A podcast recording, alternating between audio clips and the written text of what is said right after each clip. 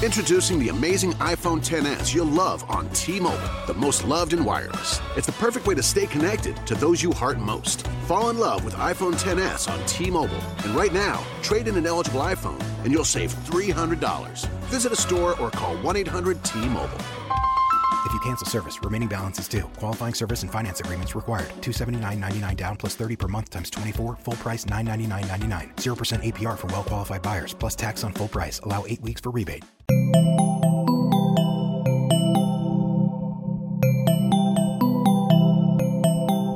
Estás escuchando Posta, Radio del Futuro. Continuación, Hodor, Hodor, Hodor.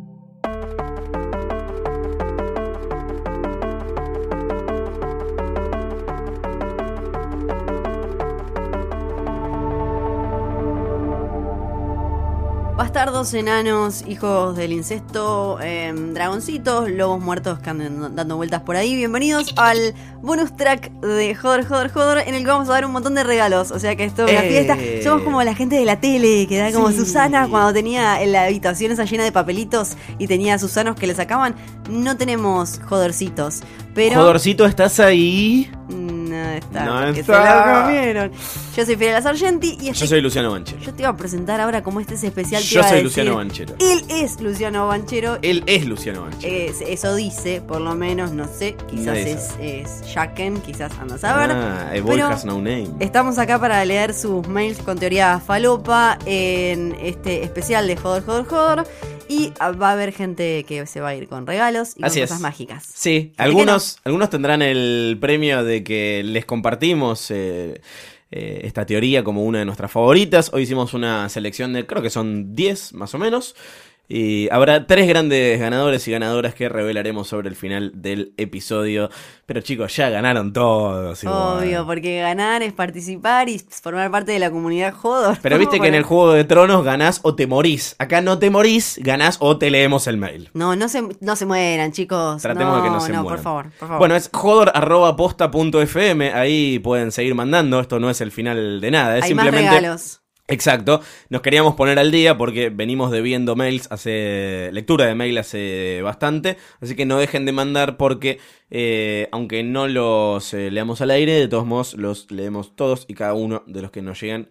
Y son un montón. Eh, voy a arrancar yo A ver. con un mail de Baltasar Grego que se llama 50 sombras de Theon.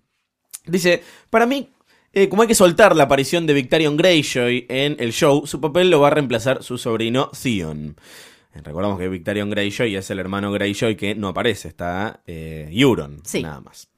Como Theon, como nabo que es, va a perder el grupo de naves que comanda su hermana, y en camino a Meereen, porque obvio, los hermanitos Greyjoy fueron a ver a Daenerys, no sé si es tan obvio, eh, igual eso, va a levantar al sacerdote rojo Morocco, que estaba Morroco, ¿cómo lo, lo pronunciabas vos? Mo- eh, es, me parece que en realidad es mocorro. Mocorro. Una cosa así. Bueno. Es como, sí, el, el amigo ese. que estaba haciendo dedo en una balsita de madera en el medio del mar. Morroco o Mocorro o Mor- Marrueco, para que no... Moco- Mocorro ese. Basta. Mocorro. Para que no lo hagan pollo los hijos de hierro, le ofrece a Theon lo que le falta para dejar de ser Rick, el amiguito de ahí abajo. Entonces, Theon con su nuevo miembro mágico va a ir a Meereen y a conquistarla a la Khaleesi, que en el fondo todos sabemos que es medio facilonga. Señor, ¿cómo va a decir eso? Usted se tiene que retractar. Rompiendo el hechizo que le había hecho Dan- a Dani, la bruja que mató a Caldrogo, y así naciendo el futuro heredero al trono de hierro. O sea que está diciendo que Tion va a volver a tener salchichita. En, un- y se la va a poner en a una Dani. serie que tiene dragones, que tiene zombies, que tiene seres de hielo malévolos y niños hoja, me parece que lo de que le vuelva a salir pito a Sí. Greyjoy es lo más complicado de todo. Sí. no, no, te lo eso no. Después, con los barquitos de los hermanos Greyjoy, Daenerys va a volver a Westeros y va a reconquistar todo Westeros de punta a punta, el estilo Aegon I, matando finalmente a los White Walkers y recuperando para los Targaryen el trono de hierro. Hashtag Make Westeros Great Again. es muy bueno todo el plan ahora, ahora. Es muy improbable todo. no, no, no, eh, pero es, es buena la teoría. Ah, Me, me gustó igual la falencia de la estrategia de Euron que le dijo como vayan a hacerme barquitos y te- cuando te muestran las islas de no hay un puto No. árbol, ¿no? ¿con qué te lo hacemos? ¿Con palillos te lo hacemos? ¿Con qué? Con Gracias, libros. gracias Baltasar. Eh, más mails, a ver. Tenemos uno de Sol Chius, dice teoría loca, no Bien. le puso nombre y quiere contarnos la suya que es sobre los wargos. Ah, te encantó. Ella cree que Bran desde el futuro pone en el pasado a los lobitos bebés, ¿se acuerdan? Primera temporada encuentran a una madre Direwolf, eh, creo que estaba ya muerta o moribundeando, Sí. con los cachorritos, eh, para que a medida que sea necesario salven a cada uno de los niños Stark y mueran por ellos. Por ejemplo, Lady muere para salvar a Arya y Nymeria para la- por lastimar a Joffrey. Sí. Si Rob hubiera prestado atención a Greywind, no lo hubieran engañado y asesinado en la boda roja. Tiene un punto. No salió bien el plan acá a Bran y tendría que haber hecho algo más grosso. Rob tiene que encontrar un gigante un kraken porque era medio, medio lentito Rob, ¿no? Estaba medio como, ay, mira, medio distraído. Jackie Dog muere salvando a Rickon y Summer salvando a Bran. Ghost y Nymeria morirán. No. no me digas eso. Uno salvando la vida de John y otro la vida de Sansa porque hacen enroque, dice ella. Ya les conté que eh, Dama, Lady, muere por Arya, entonces ahora ella dice que Nymeria moriría para salvar a Sansa. Esto en la serie porque en los eh, porque salen muy caros. Vieron, hay unos gifs también que después Posta puede compartirlos Vamos a de cómo meten a los lobitos y si era medio una... Yo me imagino como qué paja. Otro, este tiene lobito, uh, qué paja, no. Eh, y nadie quiere limpiar las popos que dejan en la filmación y nos manda saludos y Gracias. cosas lindas. Sol, eh, es interesante, también improbable, no creo que Bran haya...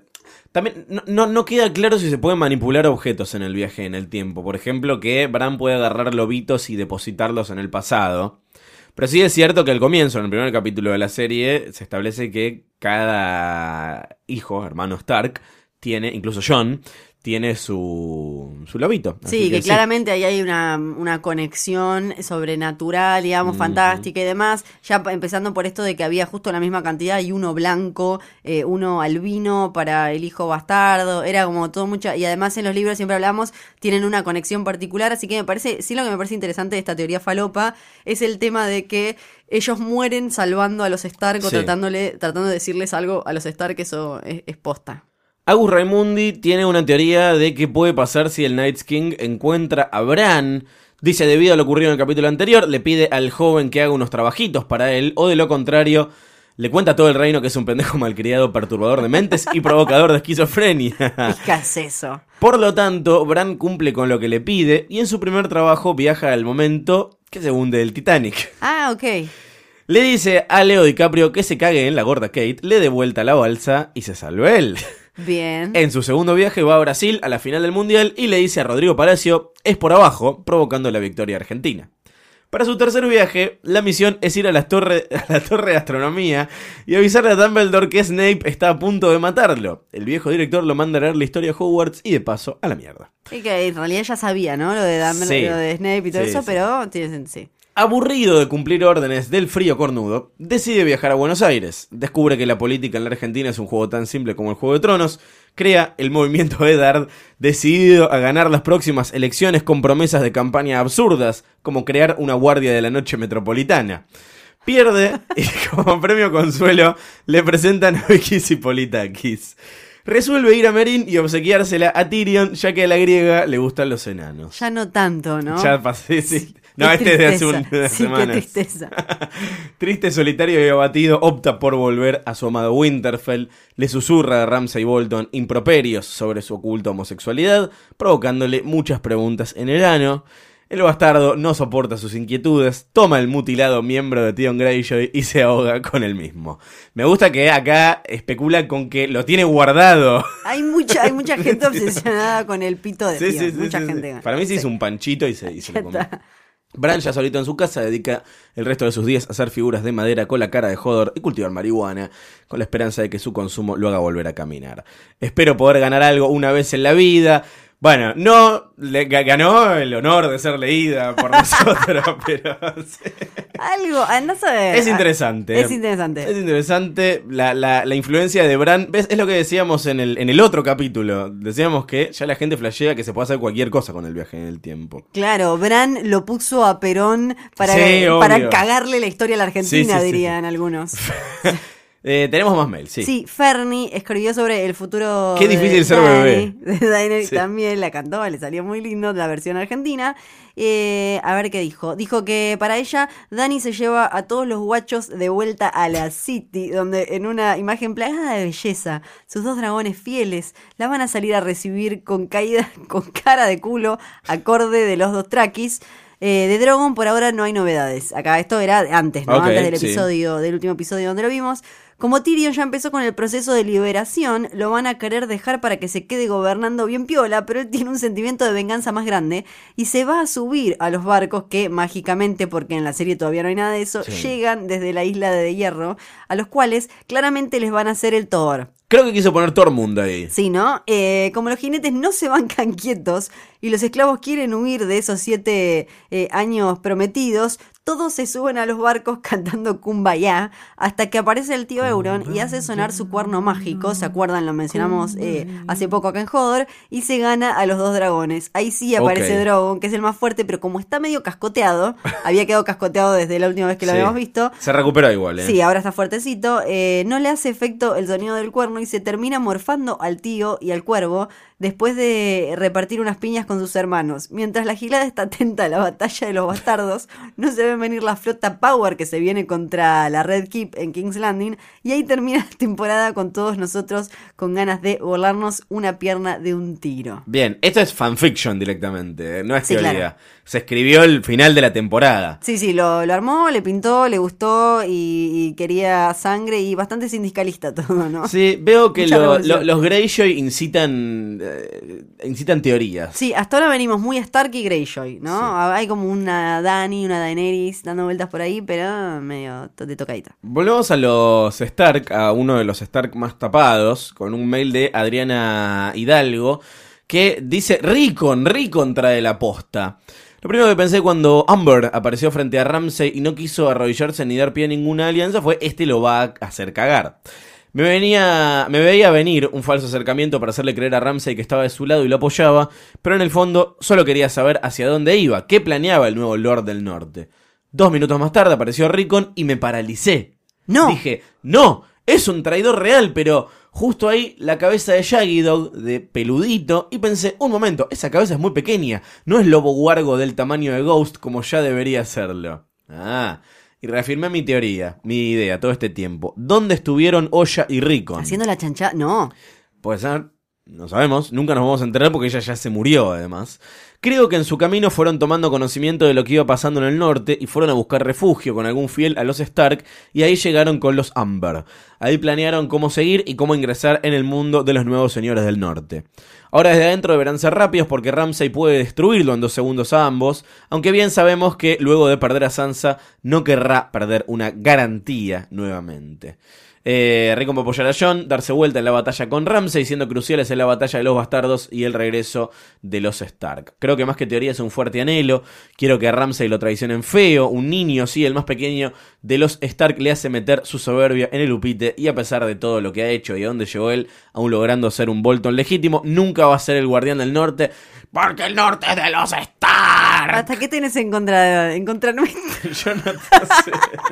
Como nuestro. contra, y claro. Pará, Florencia Stark. Florencia Stark. Obvio, Sargenti Stark, está ahí nomás, está ahí nomás. Ay, bueno, eh, lo que lo que dice acá Adriana, sacando algunas cosas que ya se confirmaron, como que, Sí, que la cabeza, la quedó aparte. Que Olla la quedó, Y que el lobito era lobito. eh, fuera de aire, digamos, eh, nos enteramos esto de que Shaggy Dog era la cabeza posta.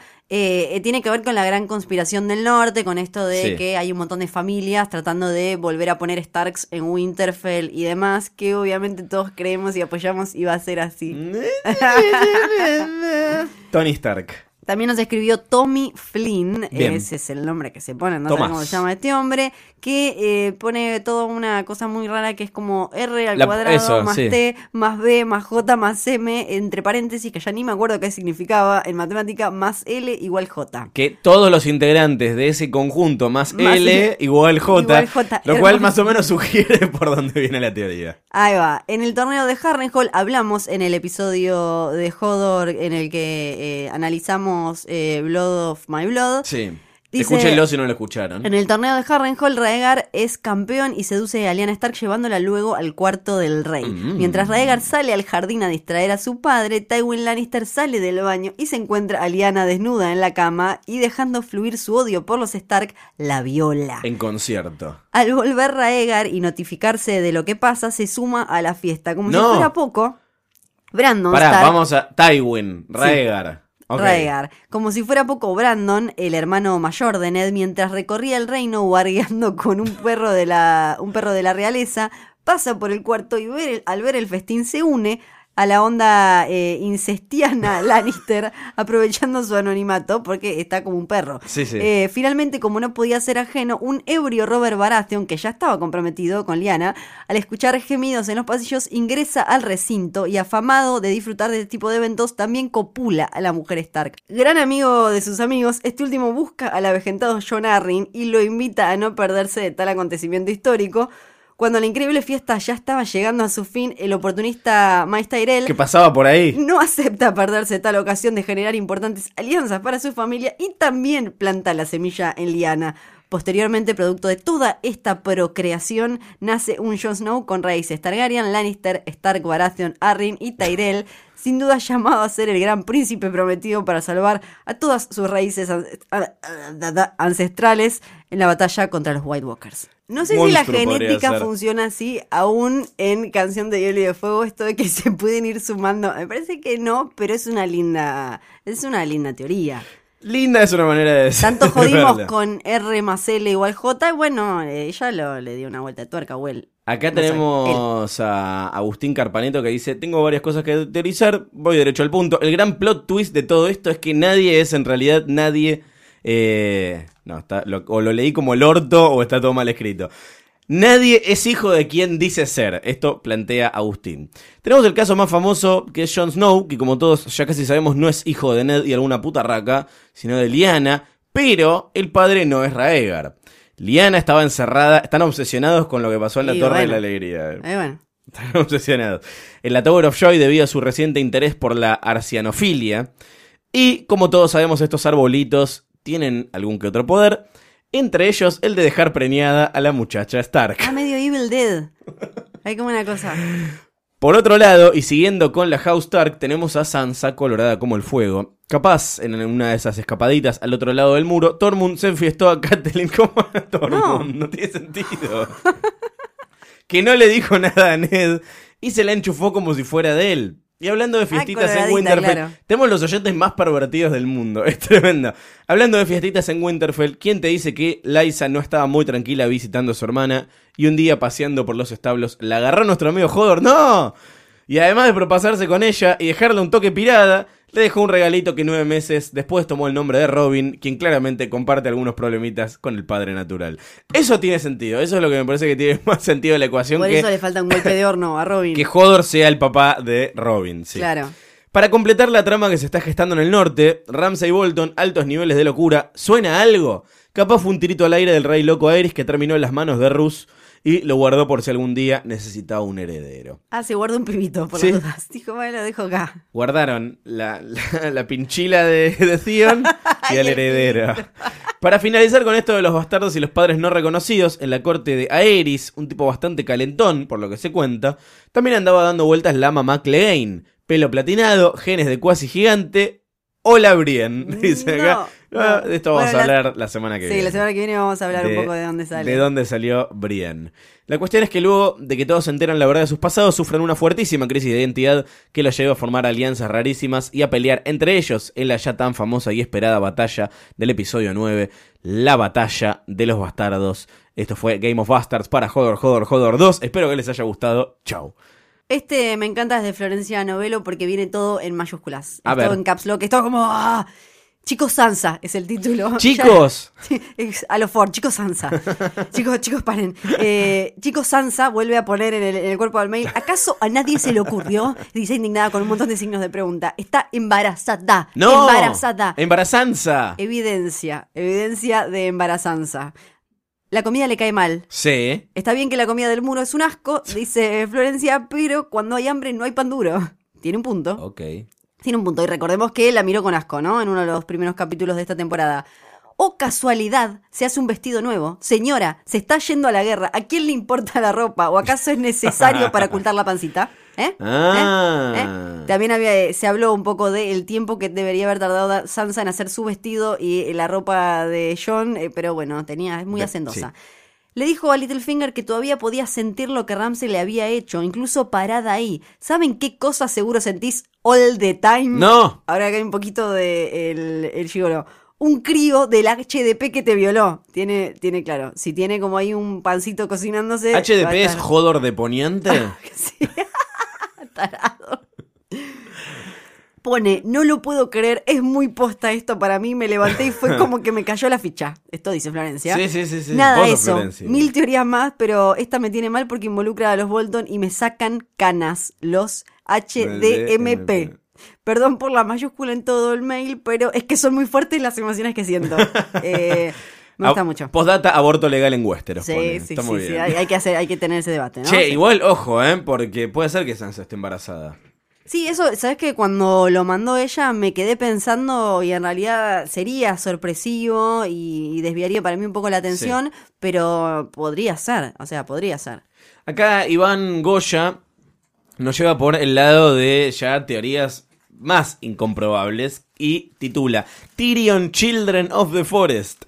Eh, mi teoría es que Tyrion no es un Lannister ni un Targaryen, sino que es hijo de uno de los Children of the Forest, que bajó a Casterly Rock para voltearse a la mujercita de Tywin Lannister y concebir al elegido por el cuervo de tres ojos para conducir a los White Walkers, conquistar a los humanos y poner orden en este infierno westerosi. Cuando la infradotada hija de hermanos de Daenerys Targaryen Eh, le, cae, le cae muy, Muy bien. fuerte. Llega con toda su comitiva al muro para defender a Westeros de los White Walkers, Bran se le aparece a Tyrion y le revela la verdad de su linaje. Acto seguido, Tyrion va al encuentro con su ejército de zombies de hielo, no sin antes agarrar a Viserion y convertirlo en un dragón zombie que escupe hielo. Una vez con su ejército, Tyrion y su dragón destruyen el muro, el muro para que todo termine en la gran batalla entre hielo y fuego. Luego de la sangrienta Tangana, finalmente llega el duelo Tyrion versus Daenerys, en el que Tyrion con su espada de hielo le corta la cabeza a Drogon como Eowyn al Nazgûl.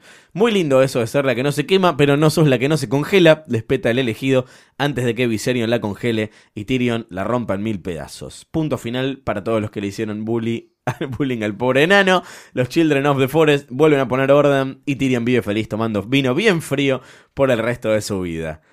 Eh, Me gusta porque no está todo muy basado en que Tyrion Sí. es chiquitito como los Children, pero bueno. es un poco y Nadie, Sí, pero a la vez me gusta porque no está la pinchila de, de Rick dando vueltas por ahí y metió elementos que no teníamos en otras teorías falopas.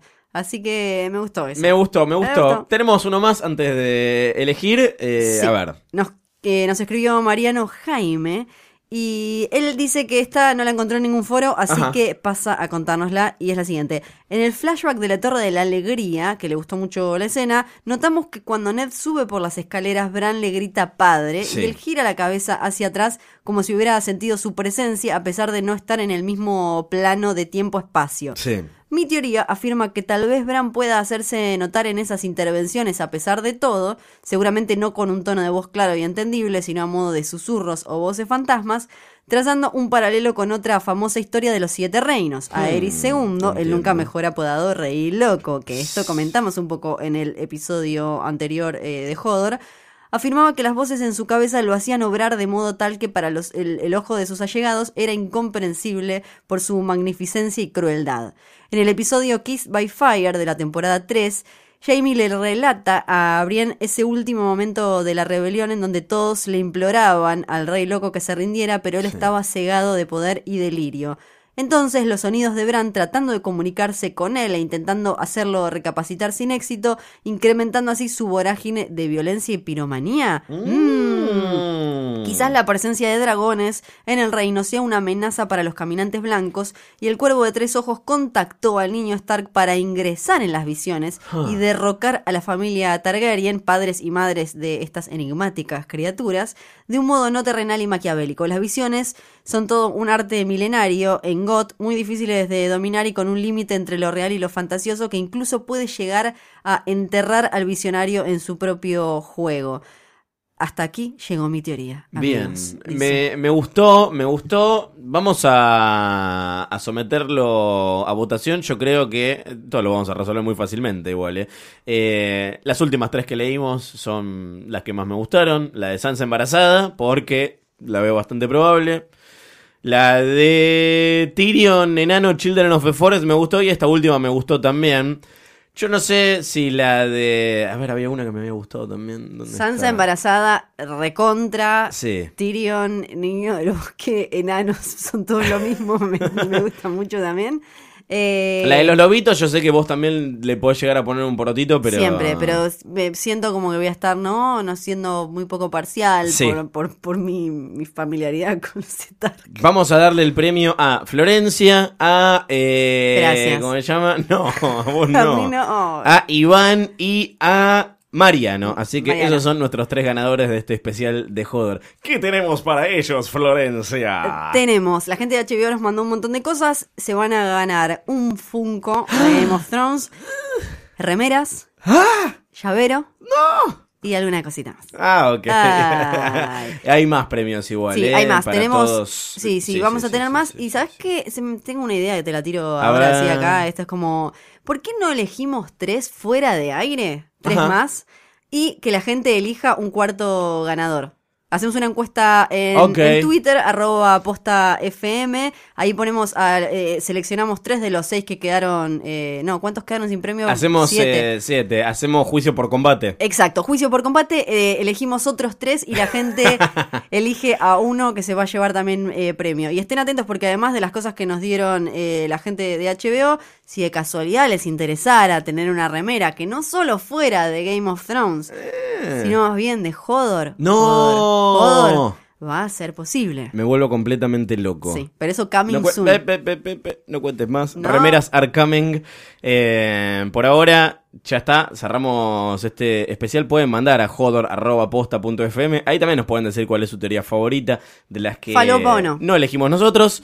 Nos pueden mandar consultas, nos pueden mandar teorías, nos pueden mandar eh, halagos infinitos que no serán leídos al aire porque somos gente de bien Sí, y muy no, modesta. no, eso no se hace, feo. Y también nos encuentran en arroba postfm en Twitter, en Instagram Facebook. y en facebook.com barra posta Gente fácil, qué gente fácil. Vos sos Luciano Banchero en Twitter, yo soy Fío Sargenti. Vos sos Fío Hay Sargenti. que complicarlo un poco más. Esto fue Joder, Joder, Joder especial, regalos, premios y cosas lindas. Nos reencontramos en un eh, próximo capítulo en el que vamos a estar hablando de otras cosas que no van a ser estas. un beso. Chao.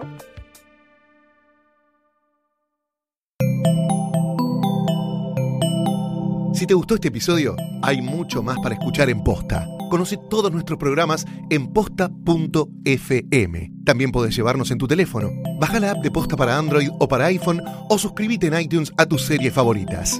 Seguí escuchando Posta, Radio del Futuro, cuando quieras y donde quieras.